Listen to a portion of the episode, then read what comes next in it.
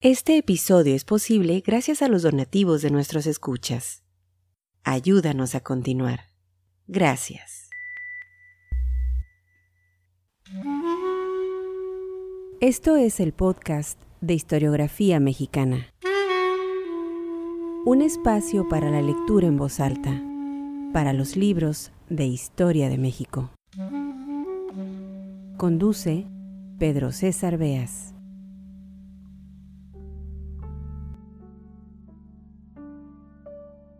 Este es el segundo y último episodio del podcast Historiografía Mexicana dedicado al libro Viaje Mexicano, obra de Guillermo García Oropesa, publicada en 1979.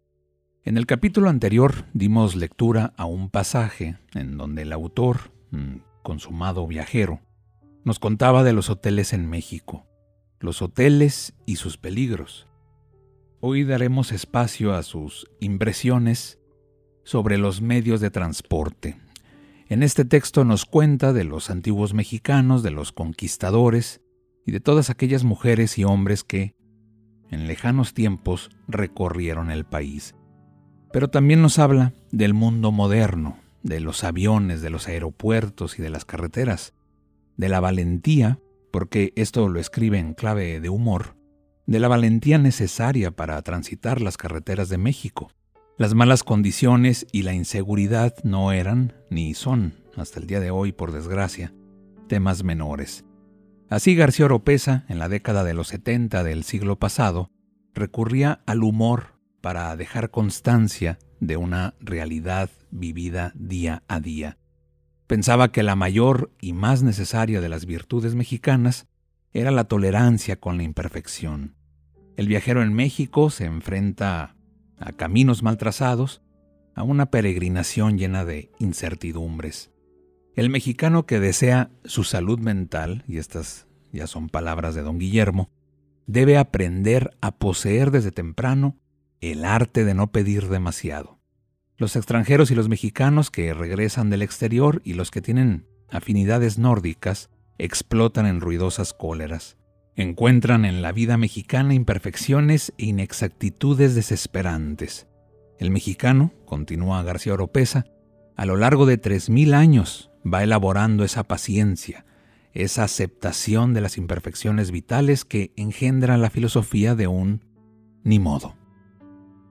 Continuamos pues con estos relatos viajeros escritos con pluma crítica y humorística, fuentes para la historia del turismo y los viajes en México.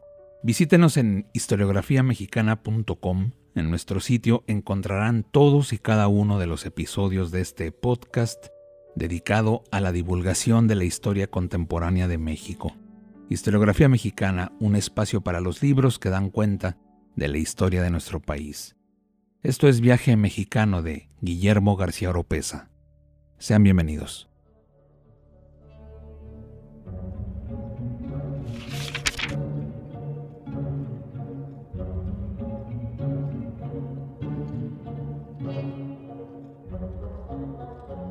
Camine y camine. De antiguo comenzaron los viajes mexicanos. En un principio, por supuesto, eran a pie, pero nuestros tatarabuelos eran excelentes andarines. Ir por Jades a Costa Rica era cosa de todos los días. El mexicano vivía caminando y moría caminando. Una vez entregado al espíritu, había que irse camine y camine hasta Mictlán en uno de esos viajes que solo los muertos aguantan. Y sin embargo, qué delicia descubrir el país en el que las estadísticas siempre arrojaban más dioses que habitantes, sombreado por los bosques hoy evaporados, tejido por los mil ríos, denso de lagos de espejo de feria y de aquellos atrios poblados de prismas que los mexicanos llamaban ciudades bien valía el riesgo de morirse. Caminando llegaron los aztecas desde su rancho de Aztlán, sin saber en la que se metían, y caminando llegaron los españoles a conquistarnos. Se ha exagerado el papel de los caballos en la conquista. Los muralistas encuentran en aquellos desmesurados venados la razón por la que perdimos el juego. Pero Cortés llegó a México con 17 caballos, bien contados por Bernal, caballería que, por otra parte, dejaba mucho que desear. En el colmo de la irresponsabilidad, unos caballos se murieron, otros corrían mal, y otros se dejaron alcanzar por las filosas macanas de los naturales que muy pronto les perdieron el respeto. Así que la mayor parte de la conquista se hizo también a pie, y una vez bautizada a Nueva España, la tierra siguió siendo campo de andarines. Las caminatas españolas son descomunales. Abundan los frailes que se van a rezar vísperas a Guatemala y capitanes que llegan hasta territorio yanqui en busca de ciudades de 24 quilates. Los mexicanos continuaron andando de santuario en santuario en sus infinitas piedades. Quizá como premio a sus fervores, los mexicanos recibieron los camiones, decorados con colores puros y con epigramas, a los cuales se sube uno sin volver la cabeza atrás, y después de dejar arreglados los asuntos de este mundo para lanzarse, en gracia de Dios, a otro viaje mexicano, en el cual todo, absolutamente todo, llega a ser posible. Así comienzan muchos viajes mexicanos, especialmente los que se realizan por carretera. Generalmente el tren nos ofrece seguridad, y el máximo peligro que afrontamos es el de la inanición si los atrasos se prolongan demasiado. Los usuarios de avión por lo general no se persignan y confían mejor en las estadísticas que demuestran que volar es el más seguro de los medios de transporte. Viajar por carretera es una de las experiencias que explican la lozanía de la santa fe entre nosotros. Hasta el más racionalista siente en esta forma nacional de la ruleta rusa la necesidad de los angelitos protectores que de tantos peligros lo libraron en la hora del recreo. Se dirá que exagero. Las carreteras mexicanas, así se nos asegura en los informes, mejoran año con año. La red mexicana de caminos es ya tan completa que podemos ya correr peligros en todas las latitudes del territorio nacional, aunque algunas carreteras solo cruzan los informes. Las carreteras dan pues a los mexicanos la oportunidad de probar su valentía, que antes proveían periódicamente las revoluciones. Algunas rutas nacionales alcanzan niveles épicos, entre las clásicas está, por supuesto, Mil Cumbres, donde la muerte se aligera por el purísimo aire de la sierra, siempre húmedo y oloroso a pino. Los peligros más surrealistas los dan los señalamientos. Hemos desarrollado a nivel de arte la información a medias. Si queremos tomar el desvío que va a Tlayacapan, se nos darán ciertas vagas informaciones sobre un posible camino a Tlayacapan, que se colocarán en distintos sitios, menos en el del desvío. Otro ingenioso procedimiento es guiar, con abundantes señalamientos, a un viajero hasta una glorieta, de la cual parten tres caminos que carecen aparentemente de destino. Por otra parte, los señalamientos mexicanos, cuando se trata de peligros, son veraces aunque nada escandalosos. En los Estados Unidos y en Europa, los peligros se van anunciando con abundancia de luces, letreros y premoniciones. En México, un letrero basta. Curva peligrosa. Y podemos creerlo, será curva peligrosa. Cuando nos encontramos con dos advertencias, será cosa de arreglar nuestros asuntos terrenales. En ciertas regiones, y para no parecer alarmistas, se coloca una señal tramo de curvas peligrosas. Tramo que puede durar, por supuesto, 200 kilómetros.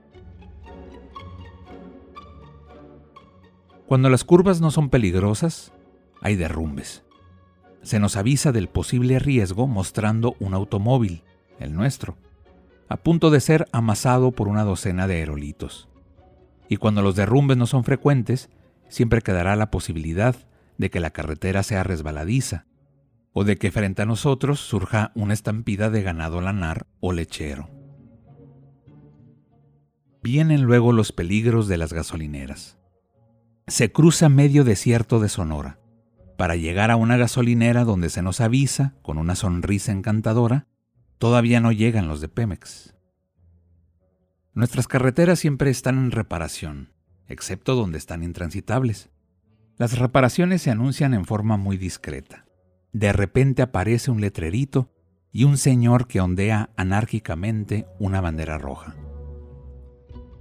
Luego vienen los pueblos donde gracias a la autonomía municipal se acaban los caminos y en su lugar aparece la vieja patria decimonónica, empedrada y laberíntica. Aquí los baches son de trinchera y los señalamientos sirven para anunciar las fiestas patrias. En medio de los pueblos nos encontramos un puente de piedra edificado generalmente por un obispo o un héroe insurgente. Allí la carretera se estrangula y pierde toda prisa. Si es tiempo de secas, no hay río. Si de lluvias, algunas veces no hay puente, pero todo es muy romántico. Me han dicho que algunas de nuestras más importantes carreteras del periodo que siguió a la Revolución fueron trazadas a lomo de caballo por uno de los preclaros líderes. Esto resulta creíble por la elocuencia de los trazos y por la imposibilidad de que ningún ejército racional nos pudiera invadir utilizando esos caminos. Aunque seamos un país republicano, los caminos mexicanos se adornan con infinidad de cruces y oratorios. Lucen las veladoras junto a una guadalupana de cuerpo entero. San Martín está tras una vidriera dirigiendo el tránsito. Las cruces dan, con mala ortografía, los nombres de algunos perdedores en el deporte nacional de arriesgar la vida. Y al verlas, algunos mexicanos amonestados vuelven a hacer la señal de la cruz. Espera en aeropuerto. Los viajes en avión son, por supuesto, los menos distintivos desde el punto de vista nacionalista. Sin embargo, no se escapan a la poderosa influencia de lo mexicano. En los aeropuertos, por ejemplo, descubrimos cosas que los demás del mundo, al menos del primero, no tienen. Lo más notable sería la gran cantidad de gente que no viaja en avión, pero que hace de los aeropuertos el lugar del paseo dominical o plataforma para emocionada y multitudinaria recepción familiar de alguien que sí viaja.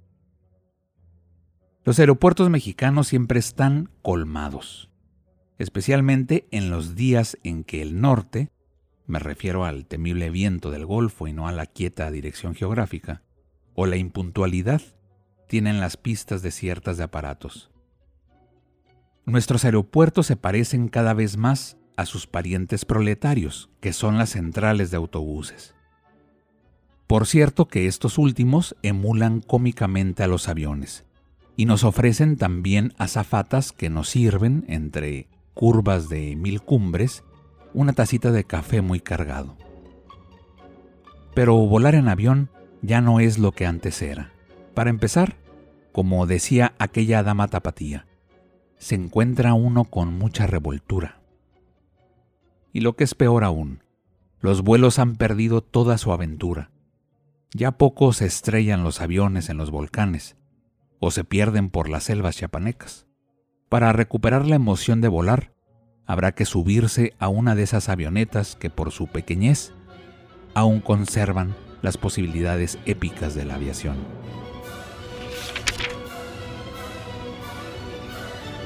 Este episodio fue posible gracias a las amables donaciones de nuestros escuchas.